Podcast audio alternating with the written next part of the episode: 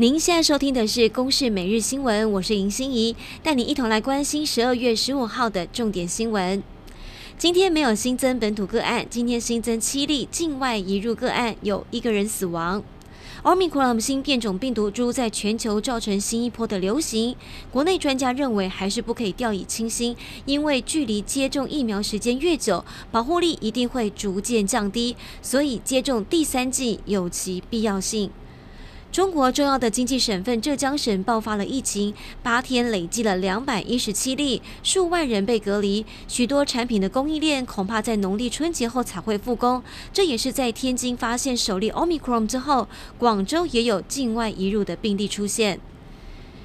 这个星期六将举行公投，立法院内政委员会上午前往视察选务准备以及投票模拟状况。立委们很关注几项可能影响投票速度的流程，像是只领取部分公投票的注记方式，还有圈票处的数目是否足够。中选会主委李进勇表示，希望今年能够在晚间十点之前完成所有的开票作业。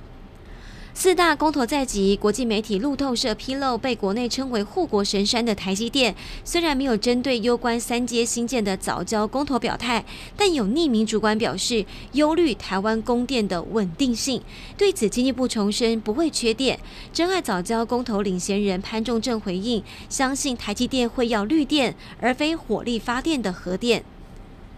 新任调查局长王俊立才接棒满一个月，喊话要整顿局内风气，不过却爆出一名北基站蔡姓调查官声称迷上了生存游戏，涉嫌上暗网买黑枪。检警约谈蔡男到案，依违反枪炮弹药刀械管制条例，諭令十五万元交保。对此，调查局回应，已经将蔡男调离现职，静候调查。后续如果查证属实，必定会从严从重惩处。法国国民会议友台小组主席戴护杰十五号率领跨党派议员访台，这也是继十月法国参议院之后，法国三个月内第二个重要访团。国民会议上个月才首度通过友台决议案。戴护杰表示，这次希望跟台湾进行经济文化交流，明天将觐见总统蔡英文。外交部表示诚挚欢迎，这也彰显了台法友好的伙伴关系。以上由公视新闻制作，感谢您的收听。